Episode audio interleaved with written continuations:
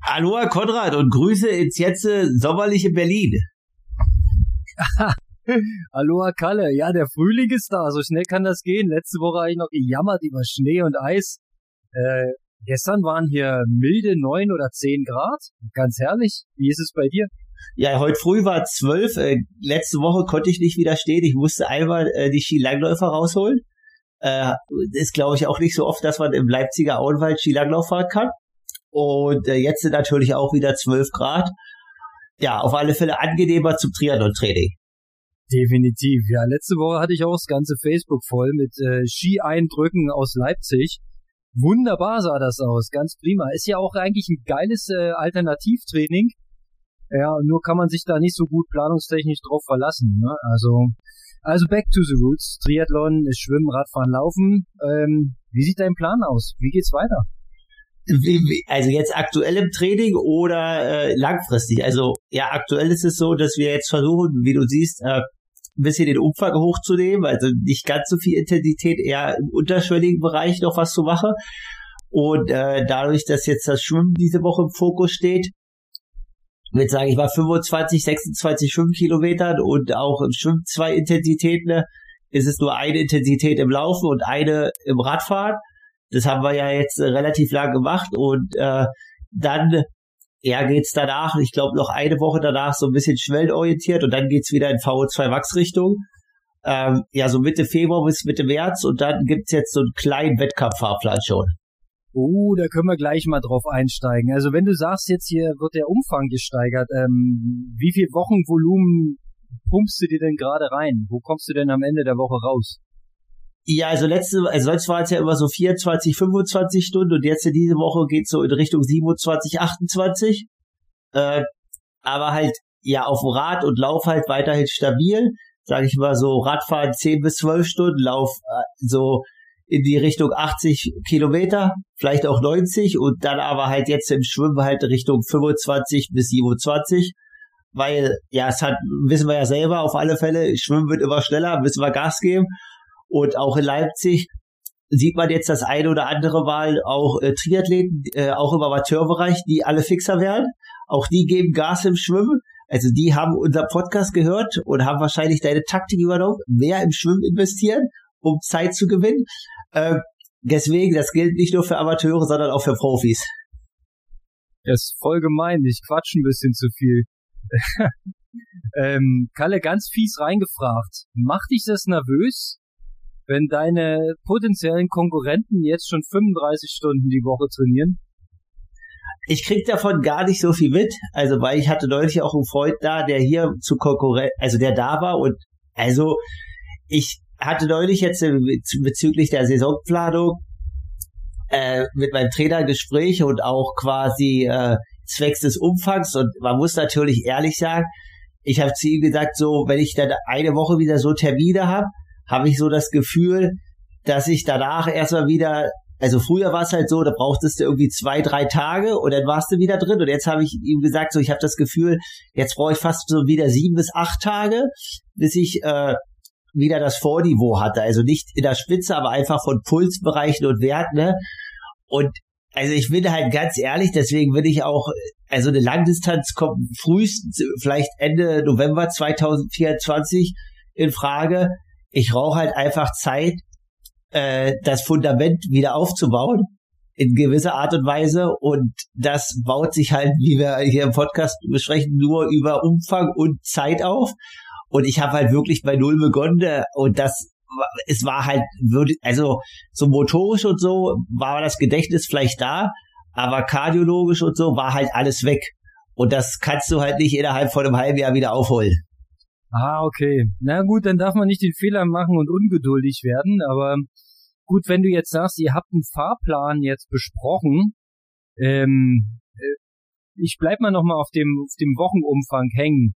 Gibt's denn da schon Zahlen oder Vorstellungen, in welche Richtung es dann gehen würde? Nehmen wir mal an, so im April oder Mai. Ja, also es ist so, ich laufe jetzt im März in Dresden die 10 Also das ist ja so, das so und dann äh, hatte ich auch spekuliert Leipzig-Marathon.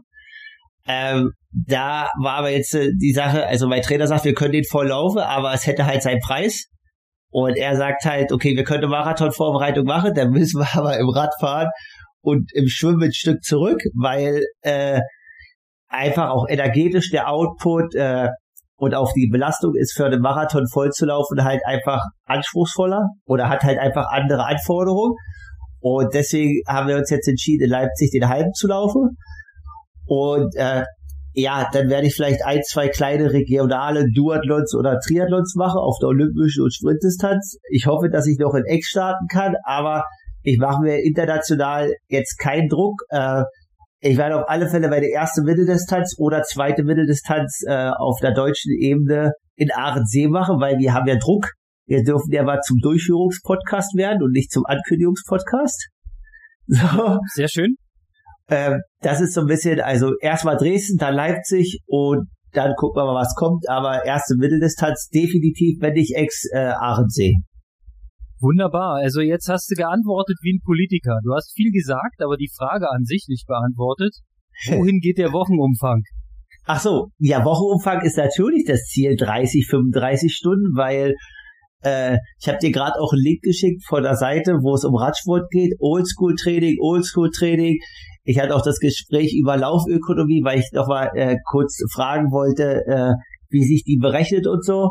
Äh, und da gibt's ja auch verschiedenste Studien bei Untrainierten und Trainierten, bei, über Krafttraining und so weiter. Aber am Ende bei Hochtrainierten oder Leuten, die schon viel Jahre Sport machen, kommt man immer wieder zur gleichen Erkenntnis, Umfang. Ja, jein. ich sag mal jein, ne? Also ähm, da muss man vielleicht unterscheiden zwischen dem Profi und dem äh, geneigten Age-Grupper. Ja, okay. Weil am Ende geht's ja darum, wie viel Belastung, wie viel Load kriegst du ähm, in einem bestimmten Zeitabschnitt, meistens nimmt man eine Woche, ähm, in den Körper gepumpt. Mit der Erwartung, dass dieser Load, den du da reinpumpst, einen bestimmten Effekt hat auf bestimmte Systeme, die du ansprechen möchtest. Und wir wissen ja, es gibt immer verschiedene Möglichkeiten, bestimmte Ziele zu erreichen. Kurz gesagt, hast du wenig Zeit, musst du natürlich auch mal andere Instrumente noch mit reinnehmen. Hast du die Möglichkeit, deine 30, 35 Stunden zu machen, ja, dann hast du ja ähm, gar nicht die Kapazitäten, da noch viel Intensitäten reinzupacken. Ja, das ist immer so ein klein bisschen der Trugschluss. Äh, ich habe diese, diesen Link, den du mir geschickt hast, ähm, noch nicht komplett durchgelesen, aber du hast mir vorher schon erzählt, worum es geht, mehr oder weniger. Ja, und ähm, auch da muss man ja sagen, du musst ähm, ähm, aufpassen, wie du trainierst und wie du dich dabei ernährst. Ne? Also in der Studie geht es so ein bisschen darum, äh, Kohlenhydrate zu periodisieren und ähm, quasi auch zu reduzieren. Das ist natürlich auch absolut leistungsabhängig. Ne? Also da, da kann man auch nochmal ein großes Fass aufmachen. Wann macht es Sinn, Kohlenhydrate zu reduzieren? Und was passiert, wenn du es übertreibst damit? Weil dann schießt es dir auch ein ordentliches Eigentor.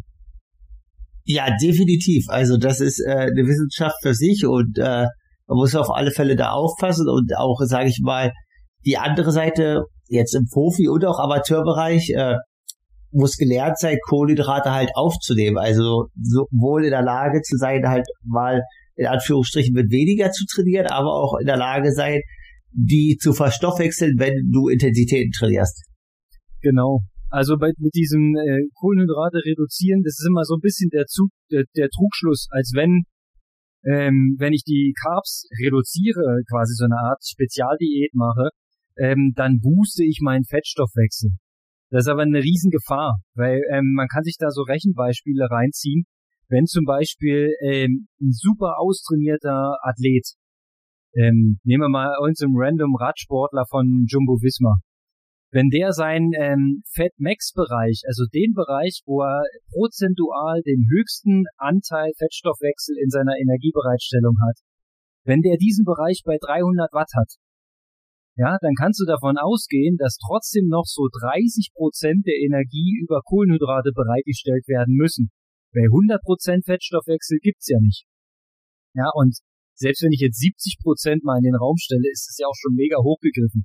ja, werden die meisten Normalos nie erreichen, ja, so, so einen ökonomisierten Fettstoffwechsel. Aber zurück zum Inhalt. Nehmen wir mal an, diese 30 Prozent müssen über Carbs gedeckt werden. Dann kann man das ausrechnen. Wenn man bei 300 Watt XY Kalorien verbraucht und davon 30 Prozent über Kohlenhydrate, kannst du dann wieder drauf schließen, wie viel Gramm das sind. Und ich meine gehört zu haben, dass so ein Athlet locker 50 Gramm Kohlenhydrate die Stunde verbrennt, vielleicht sogar mehr. Und das in dem Bereich seines höchsten prozentual genutzten Fettstoffwechsels. Also die Annahme, ähm, ich nehme heute mal auf die 200 äh, eine Flasche Wasser mit und ich mache heute Fettstoffwechseltraining, die geht mit Ansage schief. Ja, das, das ist Oldschool-Training, was nicht funktioniert. Also, du hast ja hier vor Podcast gesagt, wir sollen bei unsere krassesten Einheiten machen, äh, Oldschool-Training. Also, das liegt jetzt schon 20 Jahre zurück. Aber äh, also das diese Form, wie du gerade beschreibst, Oldschool-Training, die musste ich äh, am eigenen Leib äh, vor 18 Jahren spüren.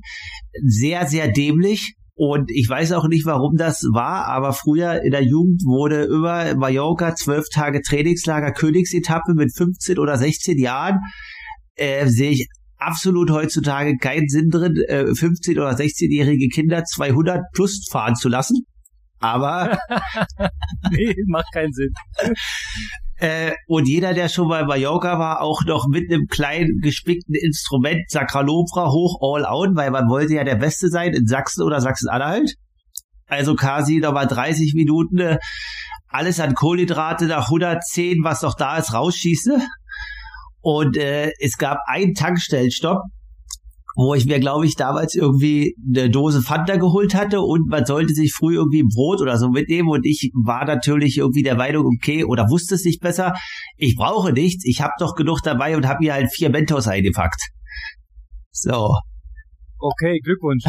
so. Das heißt, du hast mal ähm, den Fettstoffwechsel ähm, versucht zu betreiben, indem du deine äh, körpereigenen Proteine verbrannt hast.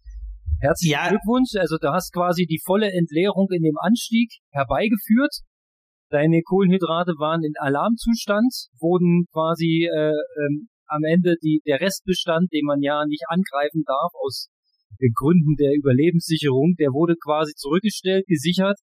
Und auf den letzten, wie viel werden es gewesen sein, 50, 60 Kilometern, war dann Not gegen Elend. Nee, also ich hätte es nicht mehr nach Hause geschafft. Bei 155 oder so musste ich halt, das war damals irgendwie eine 18 oder 20 Mann Gruppe, bin ich irgendwie also nach vorn gefahren und habe irgendwie gefragt, ob jemand auch einen Riegel hat oder was zu essen. Und dann war es halt irgendwie so, äh, nach 180 konnte man nach Hause und die anderen haben halt irgendwie, die mehr gegessen haben oder vielleicht auch ein bisschen was im Tank hatten, die wollten natürlich dann fürs Ego die 200 haben. Äh, ich bin nach 180 nach Hause gefahren, weil die letzten 30, ich weiß gar nicht mehr, wie ich da nach Hause gekommen bin damals. Fantastisch. Ähm, jetzt mal, also man, man hört ja quasi heraus, dass das Training da falsch falsch war, ja. Also ja, 100 Prozent. Hier mit den mit mit den mit den Worten eines berühmten Trainers äh, nennen wir ihn Björn Geßmann äh, zu sagen: Stell dir vor jeder Einheit die Frage, warum mache ich das und wie erreiche ich das Ziel? Ja, diese beiden Fragen schienen nicht geklärt vor der Einheit. Denn äh, selbst wenn man gesagt hätte, man möchte gern eine überlange Einheit machen, um eben den Fettstoffwechsel besonders anzusprechen, ja, dann hätte man A, nicht diese halbe Stunde ähm, all out in, in voller Glykolyse machen dürfen und B, hätte man mehr zuführen müssen. So weiß man das heute.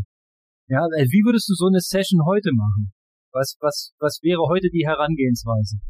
Ja, also erstmal würde ich das auf alle Fälle nicht zusammen integrieren. Also ich würde halt nicht irgendwie 30 Minuten All-Out Sakralobra hochfahren in der äh, 5 oder 6 Stunden Radausfahrt. Nee, macht so. keinen Sinn, würde ich auch unterstreichen. so, so, weil, also vor allen Dingen der Anfahrtsweg ist ja erstmal irgendwie schon mal 90 Kilometer so, ne? Gewesen, weil wir irgendwie, also keine Ahnung, wir waren irgendwo in Calamillor, das ist am Ende des, also kein, ist jedenfalls, ich würde die Einheit erstmal splitten und dann ist natürlich die Frage, ja, was man in welcher Einheit als Ziel halt macht, dann würde ich halt überlegen, ob sechseinhalb Stunden überhaupt notwendig sind am Ende eines Trainingslagers. Äh, oder grundsätzlich notwendig.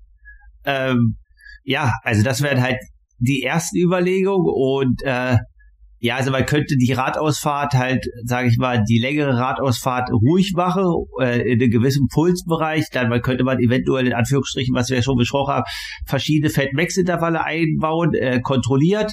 Äh, da auch eventuell ein bisschen mit der Kadenz arbeiten, entweder ein bisschen niedrigfrequenter arbeiten oder auch dann neuronal vielleicht höher frequent, aber da wir ja auch die Pulsbereiche beachten. Genau, und das All-Out am Werk, das hebt man sich für andere Zwecke auf. Oder kann man auch als KA fahren, aber nicht in dieser quasi längeren Einheit, wo es primär darum geht, den Fettstoffwechsel zu ökonomisieren. Definitiv. Wenn man Akzente da reinbaut, bin ich voll bei dir. Äh, so, so ein KA würde sich natürlich ähm, anbieten, das heißt mit niedriger Tretfrequenz ähm, und schon leicht ähm, angekörnten Energievorräten, also Kohlenhydratreserven, ist so ein KA-Training eine ganz feine Sache. Ja, machen auch viele, bringt auch was, aber da auf jeden Fall darauf achten, dass man ähm, die Kohlenhydratversorgung nicht abbrechen lässt. Ja, immer zuführen und die Intensität deutlich unterschwellig wählen. Ja, wenn du da in, in Schwellenbereich oder überschwellig unterwegs bist, ja, dann kippt das gesamte System ins Gegenteil und du wirst wahrscheinlich dann auch nach dieser, ähm, nach dieser Belastung schwerlich wieder in einen ähm, ökonomischen Fettstoffwechselbereich umschwenken können, weil ich glaube, dieser Switch ist dann gar nicht so leicht möglich. Ja, da bin ich jetzt nicht tief genug drin zu erklären, warum. Aber ich halte das für schwierig, dass du nach einer halben Stunde All-Out wieder gemütlich in den Fettstoffwechsel zurückswitcht. Schon gar nicht, wenn du keine Carbs mehr hast, ja, die das unbedingt brauchst, um den Prozess am, am Laufen zu halten. Also, na gut, also das war eine wirklich geile Session, alles falsch gemacht, aber mit Ansage wenn ich eine, eine, eine ähnlich gelagerte Belastung ähm, äh, beifügen könnte, dann wäre das auch aus einem Trainingslager. Das war ähm, seinerzeit mal in Portugal. Ähm, ich glaube aber nicht das Jahr, wo du uns ähm, besucht hattest. Ähm, wir waren unterwegs relativ frisch. Ich glaube, der erste wirkliche Trainingstag nach dem Anreisetag war das. Das Wetter war durchwachsen bis schlecht, also es regnete. Und wir wollten aber trotzdem eine schöne Runde fahren. Wir sind äh, eine schöne äh, große Runde gefahren. Ich war damals sehr unwissend, was so die Location angeht und bin eher mitgefahren mit der Gruppe. Ja, und dann hieß es, na, wir fahren jetzt erstmal da und dahin, dann fahren wir darüber und dann ähm, rollen wir hintenrum zurück. So. Wir waren tatsächlich dann irgendwo ähm, äh, in einem Abschnitt unterwegs, wo vor uns ein Radrennen stattgefunden hat. Das war im Nachhinein ein Glücksfall denn wir haben so ein paar Leftovers gefunden und eingesammelt. Die haben nämlich da an dem Anstieg ihre ganzen Gels weggeschmissen, die sie nicht mehr brauchten. Offensichtlich kurz vor Ende. So, da hatten wir diesen Grabenblick und haben immer, wenn wir ein Gel gefunden haben, das tatsächlich eingesammelt und eingesteckt. So, und Ende vom Lied war, wir haben uns übelst verfahren. Damals war noch nicht so mit Google Maps und Handy und so, sondern es war äh, morgens einmal auf die Karte gucken, ähm, grob ein paar Ortsnamen eingeprägt und dann ähm, nach Sonnenstand, ne? So, und wir sind eine riesengroße Runde gefahren und kamen am Ende ähm, an einer völlig falschen Stelle wieder raus. Und ich war ehrlich gesagt wahrscheinlich aus der Trainingsgruppe der Letzte, der das gecheckt hat, weil die, die vorne gefahren sind, haben relativ bald gesehen, scheiße, der Flughafen ist auf der falschen Seite. Das bedeutete locker 60 Kilometer mehr als geplant. Und äh, Ende vom Lied war, ähm, ich glaube, wir haben am Ende äh, äh, relativ wenig mehr miteinander gesprochen und sind dann so in Zweiergrüppchen dann ähm, wieder nach Hause gekommen, weil sich das ganze Ding nach Leistungsstand ordentlich zerlegt hat. Und das an dem ersten Trainingstag in dem Trainingslager war auch eine sehr, sehr gelungene Auftaktbelastung. Ich glaube, ich war völlig im Eimer und hatte die nächsten Tage da noch ordentlich Spaß dran.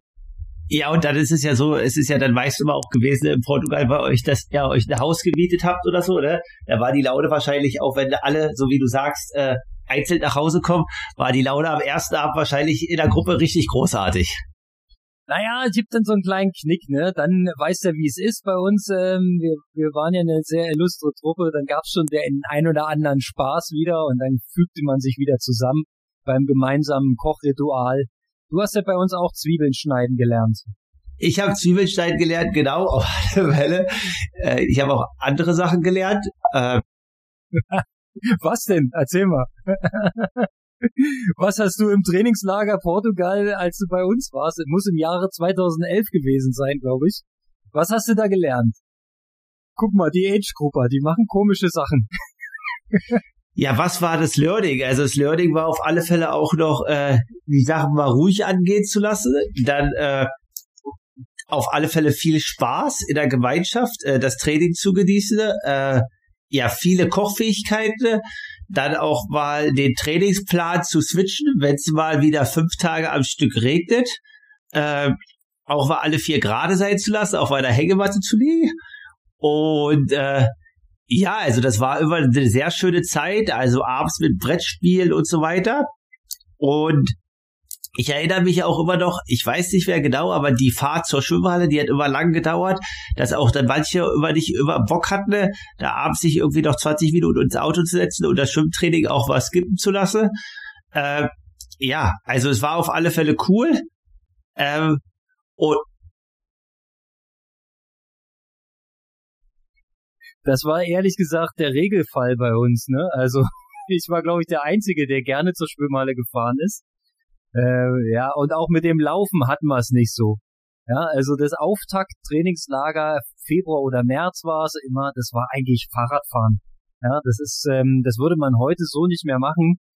Ähm, verrückte Zeit gewesen. Ich habe tatsächlich damals im Training von September bis Ende Februar, Anfang März kein Radtraining gemacht oder nur ganz, ganz selten mal aus, aus völliger Verzweiflung mal auf die Rolle gegangen, aber nicht strategisch und nicht sinnvoll.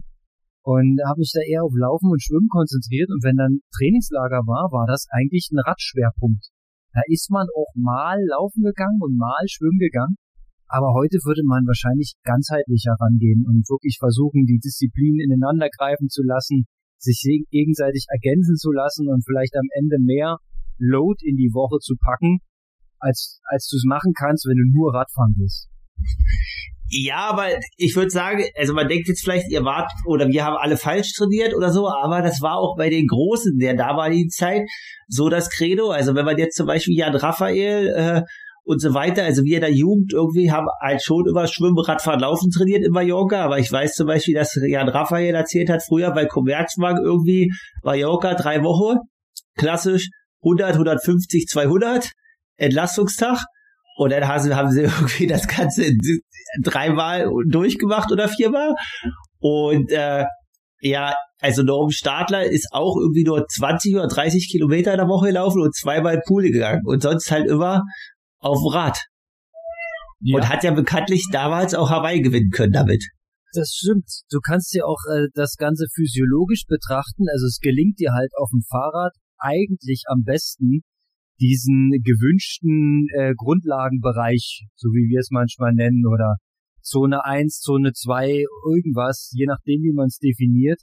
Auf jeden Fall dieses ruhige Training, das gelingt dir auf dem Rad am besten. Das gelingt dir als äh, etwas schlechterer Schwimmer im Pool so gut wie nie. Ja, da bist du immer ähm, in einer höheren Belastung als eigentlich dieser Bereich gewünscht.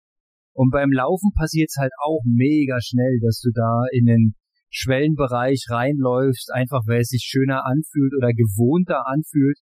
Ähm, von daher aus rein physiologischer Sicht macht das schon Sinn, aber ähm, die, die Ganzheitlichkeit ist da ein bisschen weg, ne? Und ich glaube, du könntest dir das heute nicht erlauben, im, im Verhältnis so wenig zu schwimmen, wie es zum Beispiel in Hellriegel gemacht hat früher. Ja, der hatte halt ein gewisses Schwimmtalent und der ist dann mit ein, zwei Mal die Woche schwimmen schon relativ weit gekommen. Aber der hat ja, wenn er seine Mallorca-Wochen gemacht hat, hat er ja gesagt, war gar kein Schwimmtraining. Null.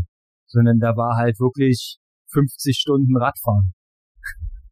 Ja, auf alle halt Fälle. Also das, ne?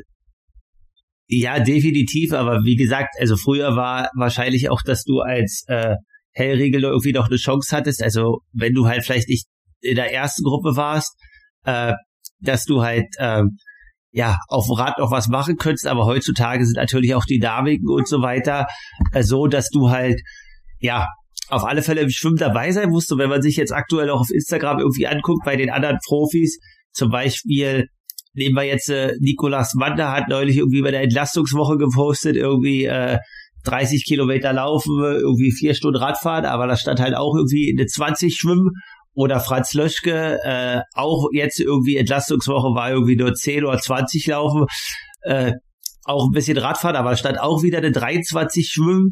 Also alle haben mittlerweile verstanden, okay, ich muss irgendwie da vorne dabei sein. Ja, naja, das ist immer so die Annahme, Schwimmen geht immer, weil du halt diese physiologische Belastung nicht so hast, diesen Impact, ne? der, der Bewegungsapparat entlastet, während du trainierst. Und ähm, eigentlich ist es im Ausdauersport ziemlich schwer, sich komplett ins Übertraining zu begeben, weil man ja immer, zumindest zu 90 Prozent in, in äh, Profis Falle, in diesem ähm, eigentlich entspannt lockeren Bereich unterwegs ist.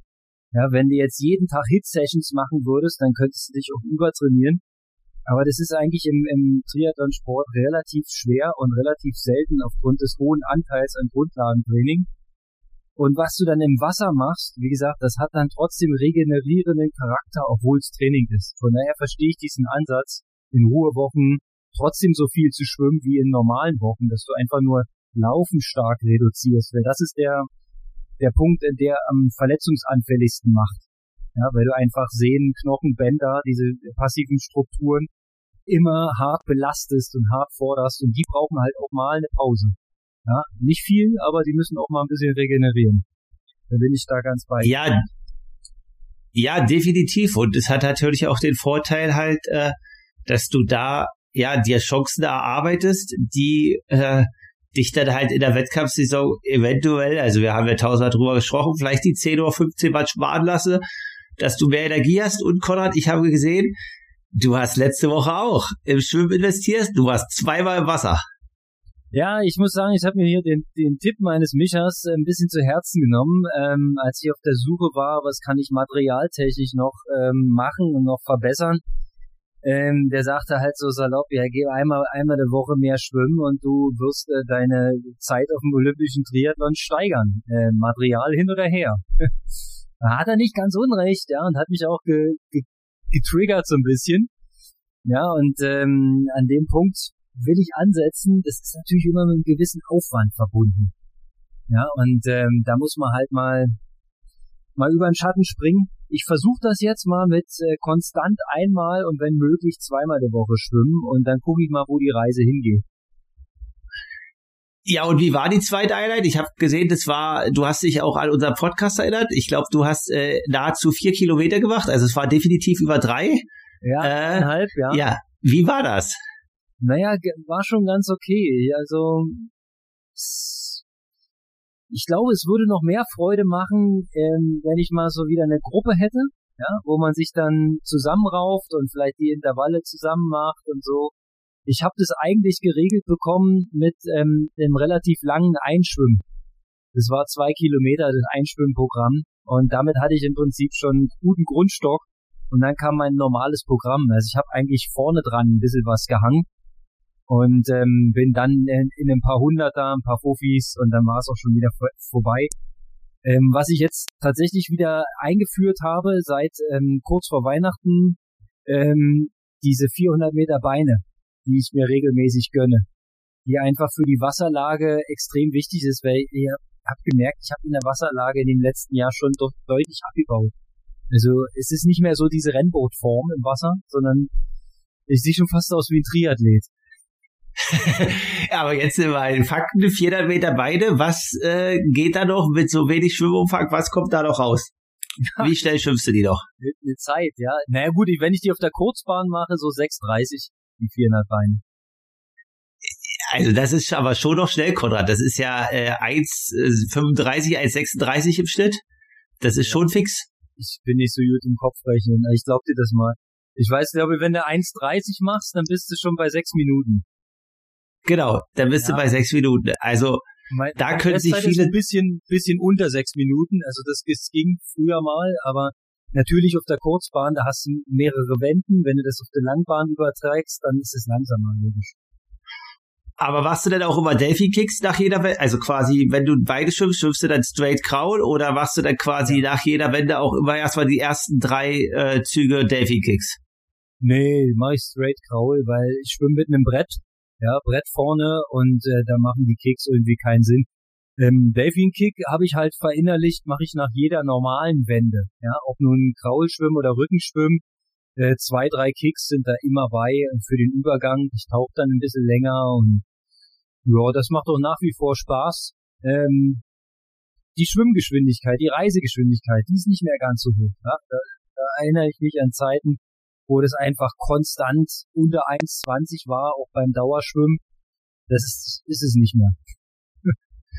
Aber weil wir gerade beim Thema Schwimmen sind, da habe ich jetzt mal für dich äh, auch eine Frage, die, also vielleicht hast du da eine Möglichkeit. Äh, ich habe neulich überlegt, okay, äh, das geht so teilweise, aber äh, auf der Kurzwand kannst du es halt machen, aber auch für Amateure ist es interessant. Also ich habe neulich irgendwie bei Willi Hirsch oder das war vor Verein gesehen, okay, der hatte ja die Möglichkeit im Kanal in Halle zu gehen. Ähm, und im Laufen adaptiere ich das ja gerade selber auch in meinem Training und auch im Radfahren machen wir das. Also, und jeder kennt es ja, diese ganzen typisch VO2 Max Intervalle. 40 Sekunden hart schwimmen, 20 Sekunden Pause. So. Und jetzt ist es natürlich so, für Amateure, also, okay, es ist der eine Amateur schwimmt halt vielleicht 40 Sekunden hart jetzt auf 50 Meter, dann passt das mit der 20 Sekunden Pause. Aber wenn man jetzt natürlich ein Stück schneller unterwegs ist von der Reisegeschwindigkeit, wie würdest du diese Intervallform 40-20, wenn du keinen Kanal hast, ins Becken übertragen? Ja, ganz klar, Fofis. Also das ist das, das ist das Standardrezept, was auch die Schwimmer machen. Äh, Serien mit 50 Meter. Also und die halt wirklich hart schwimmen. Nicht nicht All-Out-Sprint, weil dann schaffst du keine Serie, sondern dann ist es quasi äh, nach drei, vier Versuchen ist es dann erledigt. Aber wenn du das in einem, in einem äh, submaximalen Bereich, wie man so schön sagt, ne, also hart, schmerzhaft, aber nicht all out, da kannst du halt 10 mal 50 schwimmen, ähm, alle Minute ab. Und die Pause, die äh, regelt sich dann halt. Ne? Also das ergibt sich dann. Und ähm, das ist immer ein geiles Training. Ja? Das ist äh, genau das ist es. Und ich brauche das nicht auf die Sekunde. Das braucht kein Mensch. Ob du das jetzt nun in 35 Sekunden oder in 40 oder in 45 Sekunden machst, wenn, wenn die Pause zu kurz, kurz wird, ich glaube, dann wird's hart. Also je nach Schwimmgeschwindigkeit. Bei mir ist es sowas wie 33, 27. Das ist immer nice. Also da, davon kann ich dann ein paar schöne Intervalle machen. Okay, ja, dann schwimmen wir, haben über Radfahrt philosophiert. Äh, krasseste Schwimmeinheit, Konrad, ausdauermäßig oder äh, ja auch sinnvollmäßig. Wir können ja philosophieren, in welche Richtung das jetzt geht. Ja, äh, ganz klar, es ist eine Session, die ich schon mal hier genannt habe. Die, es waren dreimal 3000 Meter. Ähm, das war noch zu meiner Studiumszeit in Chemnitz, in der guten alten Bernie geschwommen, in der Bernsdorfer Straße. Kurzbahn. Und die ersten 3000 waren Beine, die zweiten 3000 waren Arme, die dritten waren Gesamt.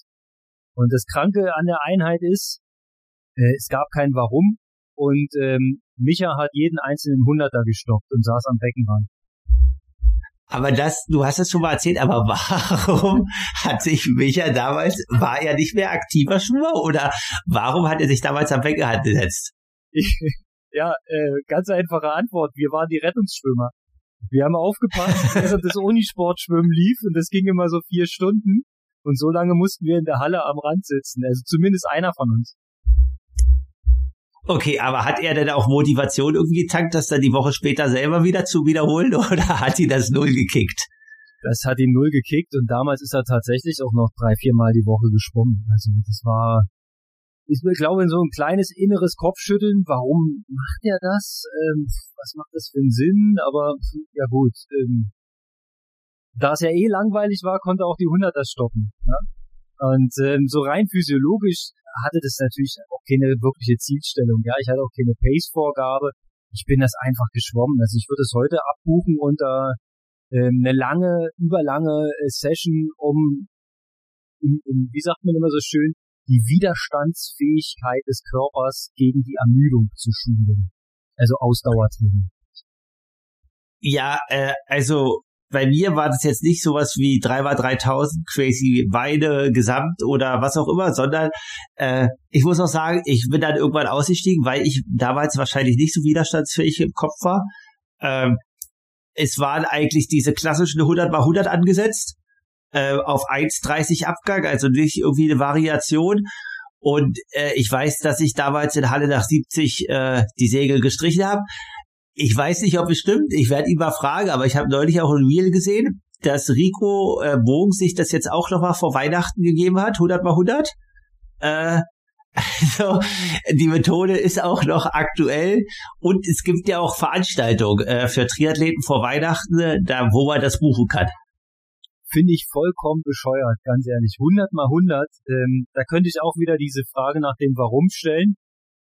Ja, und ähm, wenn du dann noch sagst 1,30 ab, boah, da, da, da wäre ich schon viel, viel früher raus als du. Also ganz ehrlich, das wäre aktuell, wäre das sowas wie Durchschwimmen.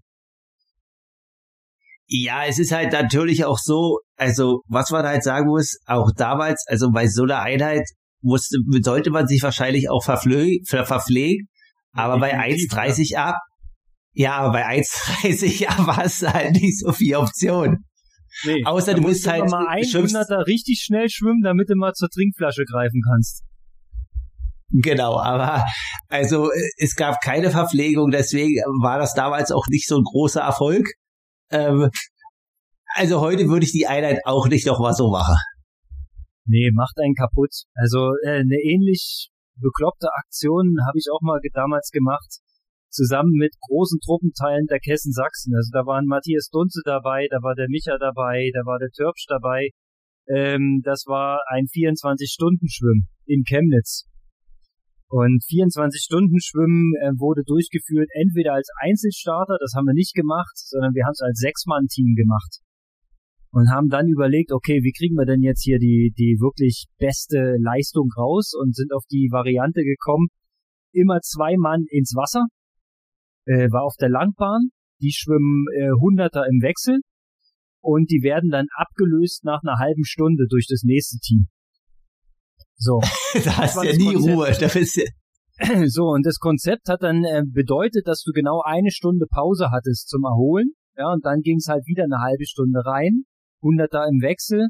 Ähm, damals waren wir alle recht gut in Form und die wurden halt auch wirklich straff geschwommen. Ne? Also die waren dann zügig. Das heißt, ähm, da war halt nach zwei Durchläufen, war mehr oder weniger schon der Ofen aus. Und dann haben wir das System umgestellt über Nacht, ähm, dass ein Zweierteam eine Stunde durchhalten muss. Ja, das bedeutet, die Pausenzeit hat sich auch verdoppelt. Du hast dann halt nach einer Stunde hunderter Wechsel, hast du dann zwei Stunden Pause gehabt. Das heißt, da konnte man auch ein Nickerchen halten und mal was essen, ohne dass man gleich wieder ins Wasser muss. Und so haben wir uns dann da durchgerettet, aber frage nicht, das hat so viele Opfer gekostet, diese Aktion. Ich hatte am Ende 190 Hunderter auf, auf der Uhr und ähm, konnte mich, glaube ich, drei Tage lang überhaupt nicht mehr bewegen. Also es war wirklich kompletter Killer. Die Schultern waren völlig durch. Ich weiß noch, über Micha wurde berichtet, da war seine Freundin ganz besorgt damals, dass er ähm, immer so schrecklich gezuckt hat in der Nacht. So ganz, ganz, ganz verstört war die da und dachte, sie muss schon Notarzt rufen und also das hatte wirklich einen richtig harten Impact, äh, zumal du ja dann noch mit Schlafmangel, Energiemangel und überhaupt Mangel ähm, zu tun hast. Also das war wirklich knüppelhart, würde ich auf gar, auf gar keinen Fall nochmal machen. Kann ich auch niemandem empfehlen. Das sind Aktionen, ähm, die, die machen dich nicht schneller, aber die kannst du dir natürlich irgendwie dann einrahmen und ans Revers heften und sagen, ich hab's geschafft. Ich glaube, die Kategorie würde ich auch die 100 mal 100 einordnen, weil was soll das physiologisch bringen? Also das macht dich nicht schneller. Das macht dich vielleicht hart in der Birne, wenn du es geschafft hast. Genau, also es ist halt ein reines Ego-Ding, ne? Und so wie du halt sagst, das kannst du halt sagen, das habe ich mal mein Leben gemacht, aber am Ende, ja. also so wie du halt sagst, den, den, Preis, den du dafür zahlst, äh, der ist halt nicht nur eine Woche, ne? Der ist halt wahrscheinlich ein bisschen langwieriger, weil du ja dann auch verlierst in der Weiterentwicklung der ist mega hoch. Also wenn wir schon bei den krankesten Einheiten sind, hast du auch im, im Laufen noch eine zu bieten, dann hätten wir es rund. Ja, also im Laufen habe ich eine Einheit, die war vorbereitet und was heißt krank? Also für Läufer ist die wahrscheinlich äh, absolut normal, die habe ich auch schon öfter gemacht. Ich halte die auch für relativ sinnvoll. Äh, ob die damals für eine 70-3-Vorbereitung jetzt äh, äh, sinnvoll war oder ob das eher dann auch Ironman-spezifisch ist, äh, ist, kann man jetzt debattieren, aber relativ einfach. 5 mal 5 Kilometer in 3,25 Durchschnitt bis 3,30 Schnitt mit 1 Kilometer locker zwischen. Kommst du halt roundabout bei der 29 raus mit ein bisschen Ein- und Auslaufen ist halt eine 30. äh, wenn du die vorbereitet hast mit einem langen Aufbau, ist die absolut sinnvoll. Ähm, kann ich nur empfehlen.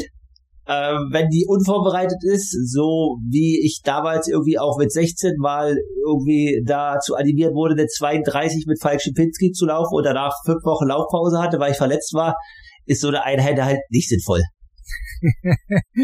ja, ne? Irgend so ein weiser Mensch hat mal gesagt, du trainierst, um das Training zu vertragen. Das, äh, wenn man darüber nachdenkt, ja, du baust halt auf, um am Ende die, diese harten Kernsessions ähm, zu überleben und daraus dann am Ende einen Vorteil zu schöpfen und eben nicht verletzt auf, aufhören zu müssen. Ja, und äh, das ist quasi die, die Übersetzung eines Grundlagentrainings oder einer Vorbereitung, dass du dann einen draufsetzen kannst. Klar, ich würde auch ähm, fünf mal fünf Kilometer, also das wäre für mich außerhalb jeder Vorstellungskraft. Aber ich bin auch jetzt kein Profi und bin auch nicht ähm, auf Langstrecke äh, abonniert quasi, ähm, nicht mal auf Mittelstrecke. Und ähm, ich denke, du könntest diese Session locker abwandeln, um die für einen olympischen Triathlon sinnhaft zu machen.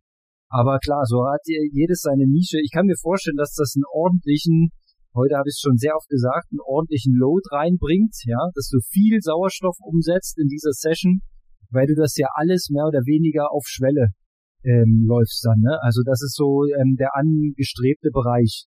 Und da ist ja bekanntlich sehr, sehr viel Umsatz.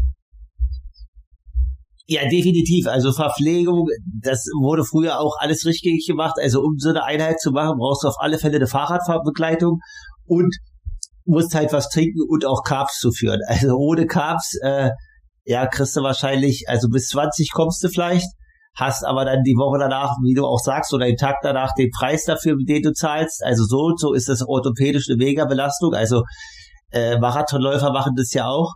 Ähm, und auf alle Fälle Verpflegung ist in diesen Einheiten heutzutage mit dem Wissen, was wir alle haben und was frei zugänglich ist, ein absoluter Standard. Aber na klar, also für eine olympische oder Mitteldistanz kann man das auf fünfmal zwei oder fünfmal drei Kilometer abwandeln oder auch mit viermal äh, ist auch einfach eine reine Waste-Pace-Gestaltung und dann die Pausenzeiten kannst du ja auch variieren auf drei Minuten oder so. Du musst ja jetzt kein Kilometer laufen.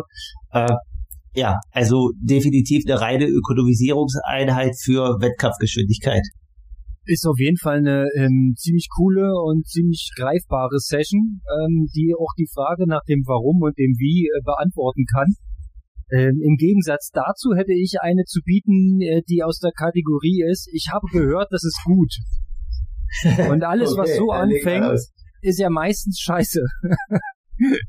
Und äh, dieses Ich habe gehört, es ist gut, kam damals auf. Ähm, es wurde gesagt, wenn du schneller werden willst im Laufen, ja, was wir natürlich alle werden wollten, weil ähm, wir damals in unserem Triathlon-Team eigentlich alle eine Laufschwäche hatten und nicht wirklich schnell waren im Laufen. Wir mussten das quasi auf dem Rad immer irgendwie schon herbeiführen. Also war der Wunsch. Darf ich da kurz unterbrechen? Ja. Aber ihr habt's ja auch, also wenn ich mich an das große Credo oder die Mehrheit in eurem Team erinnere, ihr habt halt auch kein Laufen trainiert. Oder weniger. Also ihr hättet ja. wahrscheinlich all das Potenzial gehabt, schnell zu laufen. Das ist richtig, ja. Also wir waren damals schon der Meinung, dass wenn du dreimal die Woche ein Lauftraining machst, dass das schon sehr, sehr viel ist. Ja, also äh, hm. und das waren jetzt keine überlangen Sessions, ne, sondern naja, äh, wir haben das aber auch mal anders gehandhabt. Also ich hatte auch mal Wochen dabei, wo ich mehr gelaufen bin. Ich glaube, was am Ende tatsächlich nicht ganz so gut war, war, dass die Konstanz ein bisschen gefehlt hat übers Jahr ja, dass da auch Wochen mit Null dabei waren, ähm, das ist natürlich am Ende nicht geil. Jedenfalls ähm, zurück zu der in, in angekündigten Session, die dann gemacht wurde. Also ich habe gehört, man wird schneller durch, und jetzt kommt's, nicht nur Lauf-ABC, nein, Sprung-ABC war der neue Schlüssel.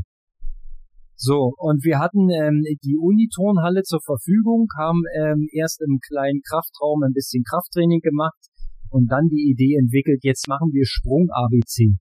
Ja, ist ja voll easy. Du musst ja nur ein paar Schlusssprünge machen, ja, und wir gucken, wer weiter. Ja, drei Sprünge hintereinander, wir gucken, wer weiter. So, und am Ende haben wir jeder drei Durchgänge, a drei Schlusssprünge gemacht. Also wirklich eine sehr, sehr überschaubare Belastung. Und bei mir war die Folge, ich konnte mich drei Tage lang nicht mehr bewegen und schon gar nicht trainieren. Ich hatte so einen schwerst Mehrfachmuskelkater, da ging wirklich überhaupt nichts mehr. Ich dachte, meine Beine sind abgerissen. Ja, und äh, der Klassiker, am ersten Tag war es schon schlimm, aber der zweite Tag war der Gipfel der Schmerzen. Also das war wirklich unerträglich. Ich glaube, wir haben dann im, im selben Atemzug danach noch auf dem Sportplatz 100 Meter Ausfallschritt gemacht, weil wir äh, auch davon gehört haben, musst du auch machen, ist auch richtig gut, dann wirst du schneller im Laufen. Also Ende vom Lied, natürlich nicht vernünftig aufgebaut, nicht natürlich nicht vorbereitet und äh, den absolut negativen Effekt davon eingesammelt. Der hieß dann Laufpause und danach nie wieder gemacht. Ja, also leider ist es im Laufen oft so, ne? Im Schwimmen äh, kriegst du das dann irgendwie, kriegt der Körper das kompensiert, äh, im Radfahren dann auch noch irgendwas, dass du so da irgendwie das dann wieder hinbekommst, dass er sich erholt, aber im Laufe ist es meist so, wenn du so relativ clevere Ideen umsetzt, dann kriegst du halt eine Quittung, die ein bisschen länger dauert. Ja, und ähm, sei auch nochmal ge gewarnt, ne? Also dieses, dieses Training in die Richtung, in die es damals ging, wird ja heute als Plyometrietraining verkauft. Ja, ist ja auch am Ende nichts anderes als ein paar Sprünge, ein paar Reaktivsachen äh, vom Kasten runter und direkt wieder hochspringen, explosiv. Das geht alles in die gleiche Richtung. Also das ist alles gut und hat alles seine Berechtigung, aber man muss darauf vorbereitet sein. Ja, und man darf nicht einfach sagen, habe ich gehört, ist geil, mache ich heute mal eine Dreiviertelstunde. Ja, also das ist sowieso in diesen, in diesen Bereichen ähm, des Ergänzungstrainings, sei es nun Krafttraining oder solche Sachen, du brauchst auf keinen Fall so viel Training davon, wie du ähm, im Ausdauersport gewohnt bist. Ja, wenn du gewohnt bist, eine Dreiviertelstunde laufen zu gehen, ja, dann werden dir zwei, drei, vier Minuten Plyometrietraining locker reichen, um dich zu killen. Das musst du keine Dreiviertelstunde lang machen, danach krauchst du nur. Das ist, ähm, da, da muss man aufpassen. Definitiv. Und weil du gerade sagst, alternative Trainingsform im Ausdauersport, äh, du warst auch in Kenia. Ich habe neulich auf Instagram von dem Läufer so, so Kraftutensilien gesehen. Äh, in Kenia irgendwie so eine Eisenstange mit zwei Zementeimern. Wie viel hast du heute gestemmt? Also, äh, ja, es geht auch mit den einfachen Methoden und ganz so wichtig, nehmen die Jungs das nicht und laufen trotzdem alle schnell. Ja, so sieht's aus, ne? Hauptsache ist, du machst was und du kannst auch die Natur benutzen. Und am Ende ist auch das, was du mit deinem eigenen Körper äh, an Training machen kannst, äh, immer das Beste. Also haben wir ja hier schon tausendmal betont, sowas wie Liegestütz oder Kniebeuge. Ähm, das sind funktionale Übungen, die sind durch nichts zu ersetzen. Die sprechen so viel mehr Muskulatur an, als wenn du dich auf der Handelbank legst und Bankdrücken machst. Genau. Ja, dann haben wir jetzt hier mal einen Rundumschlag gemacht. Ist natürlich jetzt äh, aktuell nicht so aktuell, aber es ist ja gerade auch nicht so viel los in der Race Season. Also ich kann es äh, noch aktuell machen, Kalle. Wir haben doch okay. letzt, wir haben noch letzte Woche über die Leistungsdiagnostik von einem Christian Blumfeld gesprochen. Und äh, andeutungsweise konnte man ja in dem einen Video sehen, dass da Werte erreicht worden sind, die ein bisschen hoch erschienen wo dann der Trainer sich die Mühe gemacht hat, seine äh, Geräte nochmal nachzuprüfen, ob die auch wirklich alle kalibriert sind, was sie dann waren. Es wird kolportiert, dass der Herr Blumenfeld die Marke von 100 bei der maximalen Sauerstoffaufnahme relativiert durchs Körpergewicht erreicht haben soll. Glaubst du an solche Zahlen? Boah, also ich, also ich gönn's ihm, ist jetzt gar nicht irgendwie aus Konkurrenzdenken oder nein, aber äh, ich glaube schon, dass er auf alle Fälle ein, ein hohes Talent hat und auch äh, vom Kopf her ein Athlet ist, der wirklich alles unterhaut und alles investiert. Äh, wir haben das ja letzte Woche auch besprochen, aber mittlerweile ist es ja auch so, äh, ich kenne die Zahlen nicht, ich kenne die Daten nicht, aber der Hype, der berechtigt ist, weil sie bringt natürlich auch die Leistung, äh, Gustav und Christian, vor allen Dingen Christian, ist natürlich mittlerweile auch medial oder marketingtechnisch äh, wird da viel versucht und umgesetzt. Und äh, ja, also ob das eine 100 ist, weiß ich nicht, kann ich nicht beurteilen, aber auf alle Fälle, man weiß ja, wenn die Leute über dich reden, dann ist es erstmal wichtig. Ja. So, und äh, das ist erreicht. Ich glaube auch, die, das Ding nicht transparent aufzulösen, war natürlich auch von langer Hand geplant. Ja, die äh, filmen die glühende äh, Rolle, die sie da quasi zum Abschuss gebracht haben. Dann sagen sie, das Laufband ging nicht mehr schneller. Das ist natürlich am Ende. Ich glaube auch, das ist alles ein großer Bohai und so, äh, sorgt für ordentliche Abrufzahlen. Ähm, ich glaube, die lachen sich auch ein Stück weit kaputt. Dennoch glaube ich, dass der Junge mega fit ist.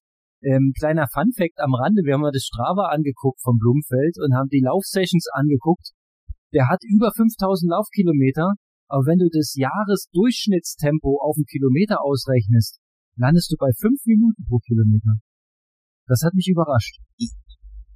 Ja, aber, also das hätte überrascht mich jetzt auch, aber was du halt wahrscheinlich, oder was ich auch, also habe ich ein Riesenpotenzial, ist auch echt schwer hier in Leipzig, aber was man damit in Bezug nehmen sollte, sind die Jahreshöhenmeter im Laufen. Haben wir so, gemacht? Die, ja. ja. Ach, habt ihr gemacht, okay. Ja, haben wir uns mit angeguckt. Also du kommst im Durchschnitt auf 150 Höhenmeter pro Stunde. Also das ist ja, quasi das ist halt jeder Lauf profiliert, ja, und ich vermute bei den Track Sessions ist halt noch viel, ähm, viel Pause, viel Traben, ist da alles quasi, lässt er durchlaufen. Aber dennoch, ähm, man sieht ihn sehr, sehr oft in einem ruhigen Tempo unterwegs und ich habe mal gehört, dass das quasi alles ähm, keine wirklich wichtigen Einheiten sind, sondern damit machen die die Woche rund. Nochmal so ein paar Filler. Ja, mal abends noch eine Stunde oder morgens eine Stunde und dann soll er das einfach nur wegschlappen. Ich glaube, der könnte auch straff spazieren gehen, wäre der gleiche Effekt.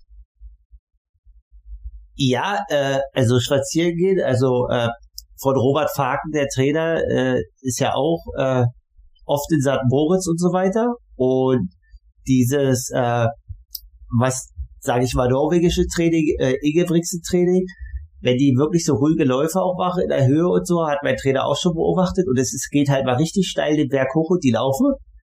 Dann, um die Pulssache halt rund zu haben und wirklich clean und sauber, was du sagst, gerade als Filler, dann fangen die halt einfach auch im Lauf an zu wandern. Das ist denen vollkommen ja. egal, sag ich mal. Ja, dann, dann gehen die eben ein Stück bergauf, ja. Das ist halt echt die hohe Kunst und jeder, der schon mal versucht hat, in Zone 1 zu laufen, zu joggen, der, der weiß ungefähr, wovon wir reden. Ja, also wenn du deine Herzfrequenzzonen dir über uns so einen Rechner hast, kalibrieren lassen, einstellen lassen, und wenn das halbwegs vernünftig ist, das Konzept, was dahinter steht, dann hast du irgendwo äh, einen sehr, sehr niedrigen Pulsbereich, der dann Zone 1 genannt wird. Und in dem Bereich ist es wirklich schwer äh, zu laufen. Und wenn die diesen Bereich aber als wichtig erachten und da viel Volumen reinpacken wollen, ja, dann bist du am Ende bei, wenn es bergan geht, bei einem D-Tempo. Ist dann so. Also ich finde es krass, dass das funktioniert.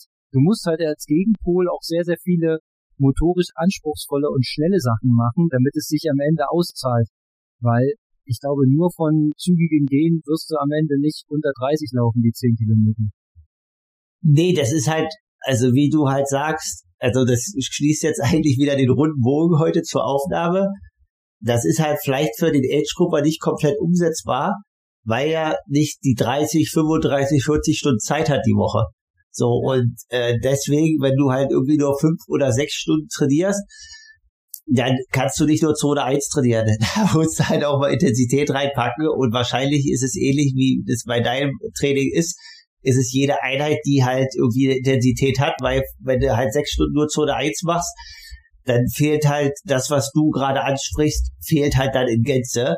Wahrscheinlich ist es so, dass die meisten Age-Grupper viel Intensität trainieren, diese sechs, sieben Stunden die Woche und halt die 23 Stunden Zone 1 halt weglassen, in Anführungsstriche, um halt wenigstens das Hochintensive abzudecken. Ja, am Ende geht's darum, wie viel Sauerstoff kriegst du umgesetzt. Ja, wir sind am Ende eine, eine aerobe Sportart, äh, wollen Langzeitausdauer liefern und da ist das Kriterium Sauerstoffumsatz. Und das haben auch die Norweger in irgendeinem anderen Video mal ähm, betont. Es geht darum, viel Sauerstoff umzusetzen. Und Sauerstoff setzt du auch immer unterhalb der Schwelle um. Ja, das muss man auch verstehen. Sobald du in den anaeroben Bereich gehst, setzt du ja keinen Sauerstoff mehr um.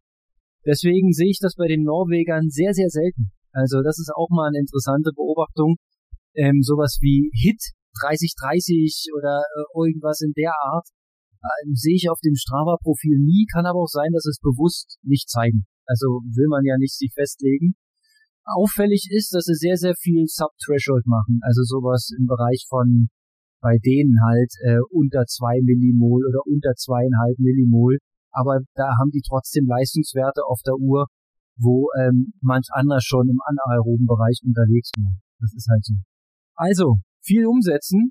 Das werden wir auch diese Woche tun, Kalle. Ja, du auf deinem Weg, ich auf meinem Weg. Ähm, ich habe vielleicht noch zwei, drei Trainingsstunden die Woche übrig. Da muss ich viel umsetzen. Alles klar, Konrad. In dem Sinne, danke für deine Zeit. Aloha an alle Hörer und äh, macht die bekloppten Einheiten, die wir genannt haben, nicht nach, bitte.